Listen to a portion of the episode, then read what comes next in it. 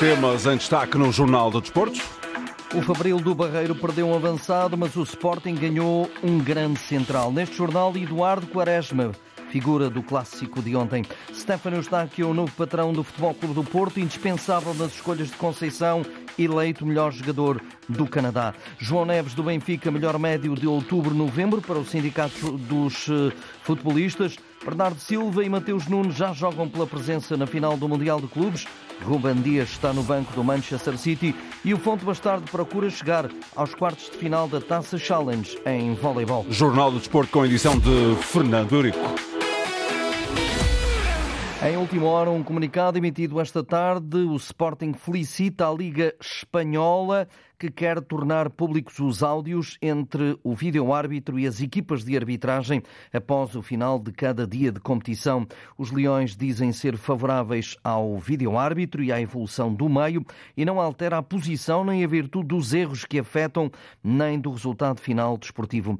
As críticas surgem sobre os critérios e a necessidade urgente da definição e transparência das decisões, que não são iguais em cada jornada em Portugal, e por isso diz o Sport em que eh, Portugal deve seguir as boas práticas de outros eh, países, depois de enumerar alguns casos em que diz mesmo ter sido prejudicado o conjunto de Alvalade, em Guimarães e no clássico de ontem frente ao Futebol Clube do Porto, por critérios eh, opostos. O Sporting encerra este longo comunicado com o reconhecimento do esforço da Liga do país vizinho em querer melhorar e diz que vai continuar a lutar pela verdade esportiva no nosso país. Ninguém pode ficar indiferente no universo leonino. A exibição de Eduardo Quaresma no clássico ainda ecoa depois de ter feito vários desarmes e assistido inclusive a Guiócares para um gol anulado por falta. O Internacional Sub-21 não jogava a titular desde 2021, mas encaixou que nem uma luva perante a ausência do experiente Coates.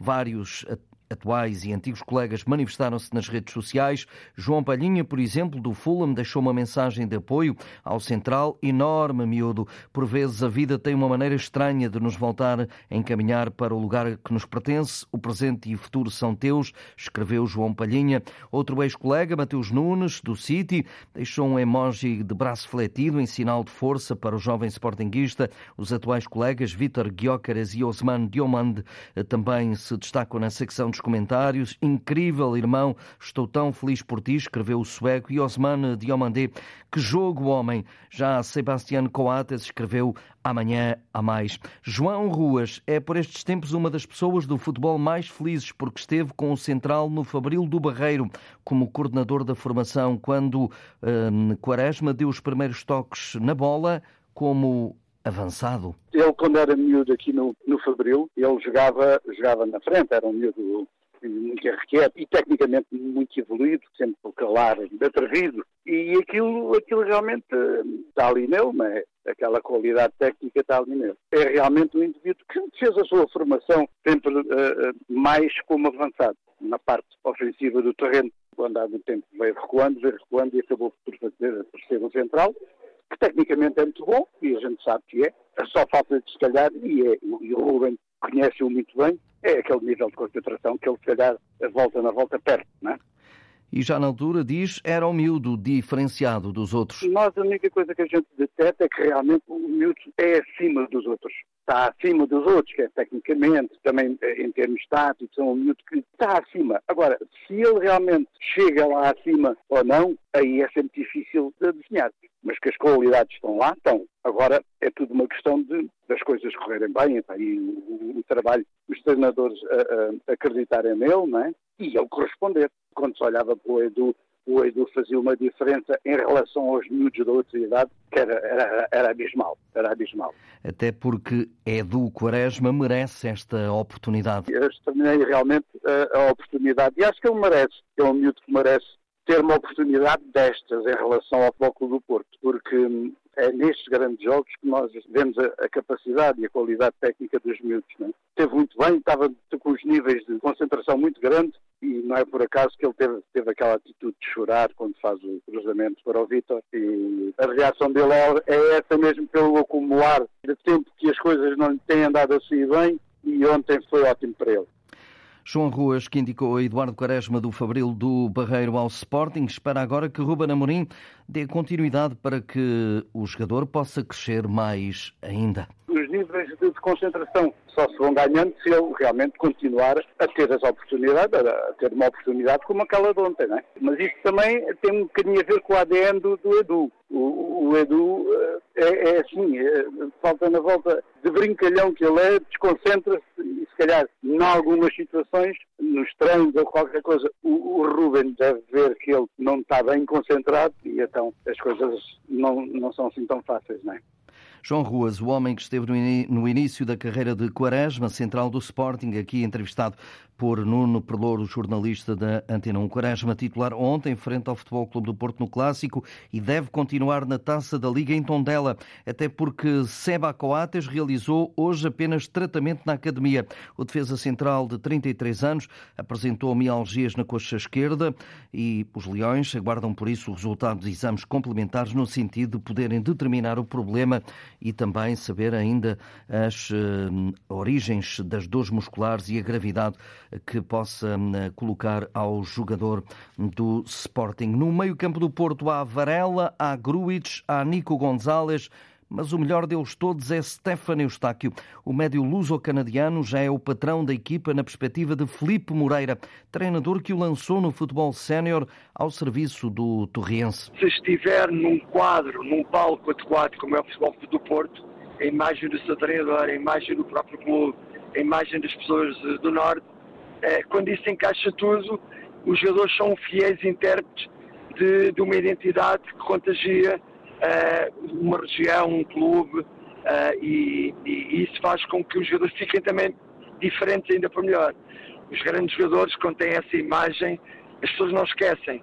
Porque, independentemente da qualidade que apresentam, é a atitude, a forma como se entregam ao jogo, e são fatores de referência. O, o está a fazer a sua história, espero que seja durante bastante tempo, que ele seja feliz e que dê continuidade a esse espírito de muitos grandes jogadores que o Futebol uh, Clube do Porto tem criado ao longo dos seus anos de vida. Stefano Eustáquio é cada vez mais indispensável nas escolhas de Sérgio Conceição, também uma referência da seleção do Canadá, que esteve no último Campeonato do Mundo no Qatar, ao ponto de Eustáquio ter sido eleito o melhor jogador canadiano de 2023, uma situação que não surpreende Felipe Moreira, aqui escutado pelo jornalista Ricardo Pinheiro. Eu fico muito satisfeito pelos requisitos que ele foi apresentando enquanto jovem e que hoje continua a manter, que são os seus traços de personalidade que fazem dele atualmente o jogador que ele é. Mas isto é de ver-se. O talento, quando existe, tem que ser bem acompanhado, tem que ser bem preparado para poder ser desenvolvido. Ele teve também quem o acompanhou, tomando boas opções, até que hoje é, representa um, um dos maiores clubes do mundo e por isso, logicamente, ele deve estar muito orgulhoso da carreira que tem feito até o momento. Stefano Eustáquio está no Futebol Clube do Porto, depois de ter alinhado em Chaves, Passos de Ferreira, Torriense onde já revelava estas qualidades aos 26 anos, com a carreira toda ela feita em Portugal, com exceção de uma passagem ligeira pelos mexicanos do Cruz Azul, ganhou agora o prémio de melhor futebolista do Canadá. Na eleição, Stefano Eustáquio ficou à frente de Alfonso Davis, do Bayern de Munique, e de Jonathan David, do Lille. O médio João Neves do Benfica foi eleito o melhor eh, jovem de outubro-novembro da Primeira Liga pelo Sindicato dos Jogadores. Neves foi um dos destaques do meio-campo encarnado nas quatro jornadas realizadas neste período, com o Benfica a somar três vitórias e um empate em quatro partidas. O jogador encarnado foi utilizado eh, em todos os jogos e totalista em três. Eh, marcou, de resto, o golo que deu início à reviravolta na vitória do Benfica sobre o Sporting por 2-1. João Neves somou 17% dos votos, foi seguido de Rodrigo Gomes do Estoril e do colega da equipa António Silva. Sucede neste título a Tiago Moraes do Boa Vista, que conquistou o troféu do Sindicato dos Jogadores nos meses de agosto e setembro. Nuno Espírito Santo está em Inglaterra para reunir com Nottingham Forest e assinar contrato. O treinador português viajou ao início da tarde desta terça-feira, livre no mercado, depois de sair dos sauditas do Al Ittihad há algumas semanas. Nuno Espírito Santo, 49 anos, vai substituir Steve Cooper nos Reds, atuais 17 classificados da Premier League, 5 pontos da linha de água. Rio Ave, Valência, Porto, Wolverhampton, Tottenham e Al Ittihad são os clubes que o antigo guarda-redes orientou. O Vizela só apresenta oficialmente o novo técnico em conferência de imprensa de antevisão no jogo antecipado da jornada 15 para o próximo sábado com o Moreirense. O espanhol Ruben de la Barrera já orientou, no entanto, o treino desta tarde para começar a conhecer melhor a equipa. Aos 38 anos, de la Barrera era o selecionador da seleção de El Salvador, esteve à frente da equipa nos últimos três meses e vai estrear-se assim na Liga Portuguesa. Antes de chegar a El Salvador, treinou Albacete, Deportivo da Corunha, Real Valladolid B, da segunda Divisão de Espanha, e também foi adjunto da Real Sociedade. No entanto, esta saída para Portugal motivou já duras críticas na imprensa salvadorenha, uma vez que só esteve na seleção 89 dias e sem resultados, e também porque não é a primeira vez que tem uma saída abrupta. Já o tinha feito ao serviço do Deportivo da Corunha. O Sporting de Braga vai defrontar os sérvios do Partizan de Belgrado no play-off de acesso aos oitavos final da Youth League de futebol. Assim ditou o sorteio realizado em Nyon, na Suíça. A equipa minhota tenta juntar-se ao Porto nos oitavos da competição, que replica o modelo da Liga dos Campeões num confronto com o Partizan num só jogo no estádio do campeão sérvio a 6 ou 7 de fevereiro do próximo ano. A Assembleia de Credores da Associação Académica de Coimbra aprovou uh, hoje a insolvência e o plano de recuperação do clube.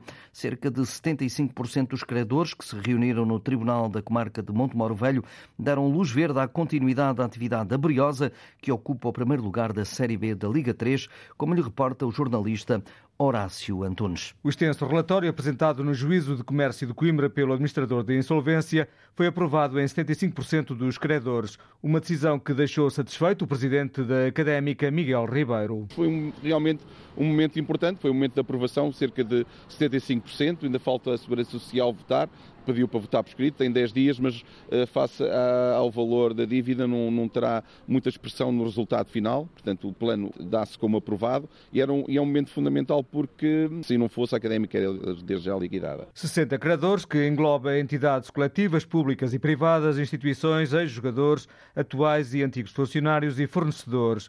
O principal é a SEDUC da Académica, a Sociedade Desportiva Unipessoal por cotas, com 7 milhões e meio de euros, segue-se a Autoridade Tributária com 1 milhão 288 mil euros e a Segurança Social com 625 mil euros. Miguel Ribeiro diz que este plano, agora aprovado em tribunal, oferece alguma esperança para o futuro. A Académica, se for liquidada mais tarde, eh, praticamente esses credores não vão receber absolutamente nada. Eh, e se a Académica continuar em atividade com os planos que existem, com a possibilidade de ser criada uma SAD, com a possibilidade da académica voltar ao patamar que merece, que será sempre uma primeira liga, a situação melhorará e melhorará para todos. Depois de ter sido concretizado o plano de insolvência da SEDUC, a Sociedade Desportiva Unipessoal por cotas, agora o clube aguarda o verdicto final do Tribunal, onde foi dito pelo advogado da Associação Académica de Coimbra, OAF, Filipe Pirré, que o passivo herdado pela atual direção ronda os 20 milhões de euros.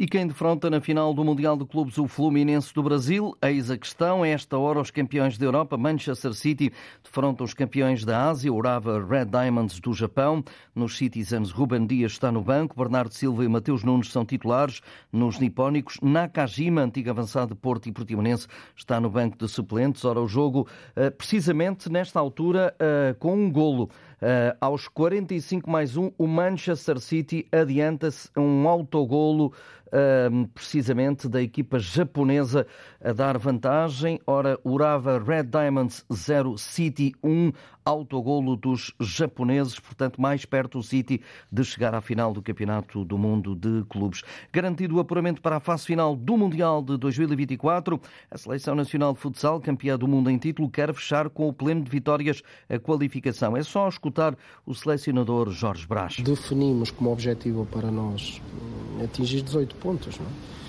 Com 18 pontos, era, era limpinho e sabíamos que estaríamos no Mundial. Apesar do grande objetivo estar alcançado, não nos desviamos, é mais um jogo e, a seleção nacional obriga-nos isso, obriga-nos a uma seriedade total, um empenhamento total, um respeito total pelo futsal e claro que é um jogo para vencer.